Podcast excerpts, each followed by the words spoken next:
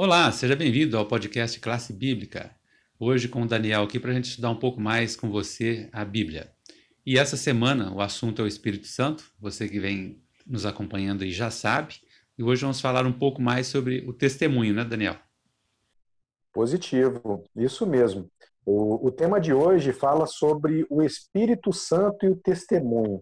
Então, nós vamos ver muito no nosso estudo de hoje sobre esse tema. Em todo o livro de Atos, o Espírito Santo estava poderosamente presente. E ele ministrou aos cristãos, e por meio deles, enquanto eles testemunhavam de várias maneiras sobre o seu Senhor.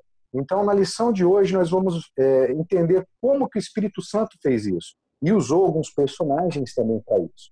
E o Espírito Santo é, fortaleceu para que enfrentassem as provações e os desafios de testemunhar em uma cultura hostil. Agora imaginem é, se o Espírito Santo não estivesse ali. E o Espírito Santo, ele guiou as pessoas a buscar sinceramente a verdade e preparou o coração dessas pessoas em cidades inteiras antes que os cristãos chegassem a esses locais. Então o Espírito Santo estava sempre presente. É, o Espírito Santo abriu portas de oportunidades com as quais aqueles cristãos nunca sonharam e deu poder às suas palavras e ações. O Espírito Santo, ele esteve e está junto conosco hoje. Então devemos prestar atenção nisso. Pelo que você está descrevendo, cabe bem aí a gente dizer que então o Espírito Santo é um professor, inclusive é, é, essa é a deixa aí da pergunta número 3 aí do nosso guia de estudo, né? Um ministro, ele ministrou os discípulos, né? Exatamente, Jaz. O Espírito Santo, ele executou diversas ações ali. Ele fortaleceu o testemunho de Estevão, falou na mente de Felipe e desceu sobre os gentios e se uniu à igreja, orientando-a quanto à questão da circuncisão, acerca dos princípios que deveriam ser seguidos pelos gentios na época. Então, nós vemos aqui que o diversificado ministério do Espírito Santo no primeiro século foi realmente maravilhoso. Então, ele agiu poderosamente nas pessoas. Ele fortaleceu Estevão para que testemunhasse de seu Senhor diante de sua multidão implacável, descontrolada e que o apedrejou até a morte. Agora você imagina como que era aquela situação na época sem o Espírito Santo, né? Imagine sem ele, imagine com ele.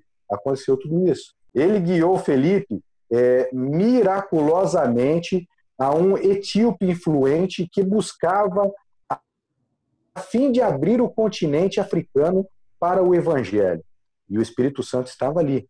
O Espírito Santo deu a Pedro um sinal de, de confirmação quando os cristãos e gentios também receberam o dom do Espírito Santo. E o Espírito Santo também uniu a igreja numa época em que ela poderia facilmente ter sido dividida acerca da questão da circuncisão e, por meio do apóstolo Paulo, abriu todo o continente europeu é, à pregação do evangelho. O Espírito Santo também estava ali.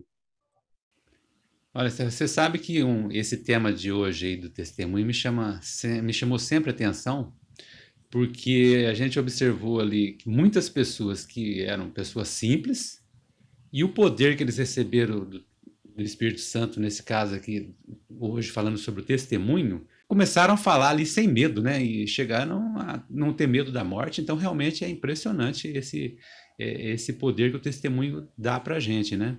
Você tem alguma consideração final, Daniel? Sim, para finalizar aqui, o Espírito Santo atuou na igreja do Novo Testamento e também está atuando é, na vida da igreja hoje. Então não podemos esquecer disso. É, ele deseja nos capacitar, nos fortalecer, nos ensinar, nos guiar, unificar e enviar a missão mais importante do mundo, que é levar homens e mulheres a Jesus e a sua verdade. Então, é, devemos lembrar de que o Espírito Santo ainda está ativo, atuando hoje exatamente como estava no tempo dos, dos apóstolos e da igreja primitiva. Muito bom, aí, aprendemos um pouco mais aí nessa questão do testemunho e a força que o Espírito Santo nos dá, né, através do exemplo lá da igreja primitiva. E com relação à, à sua indicação, tem alguma para gente hoje? Sim, sim, eu tenho essa indicação aqui, ó. Viagem ao Sobrenatural. É um livro que conta uma história né, de Roger é, Murnau. É, ele também está na Casa Publicadora Brasileira, pode, podemos adquirir, vocês podem adquirir esse livro lá.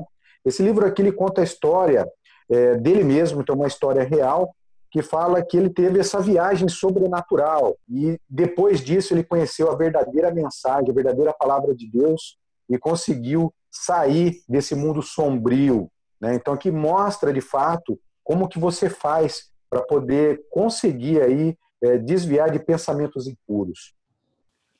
Legal. Então tá uma indicação ótima aí. Já li esse livro, tem umas partes assim até bem sombrias, né? Dá até um pouco de medo. Assim, a experiência que ele passou realmente foi uma experiência muito rica, né? Muito, muito gostosa de, de ver como que Deus atuou na vida dele, né?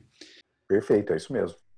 Pessoal, então, convido você a estar com a gente amanhã para a gente continuar com os nossos estudos. Até lá.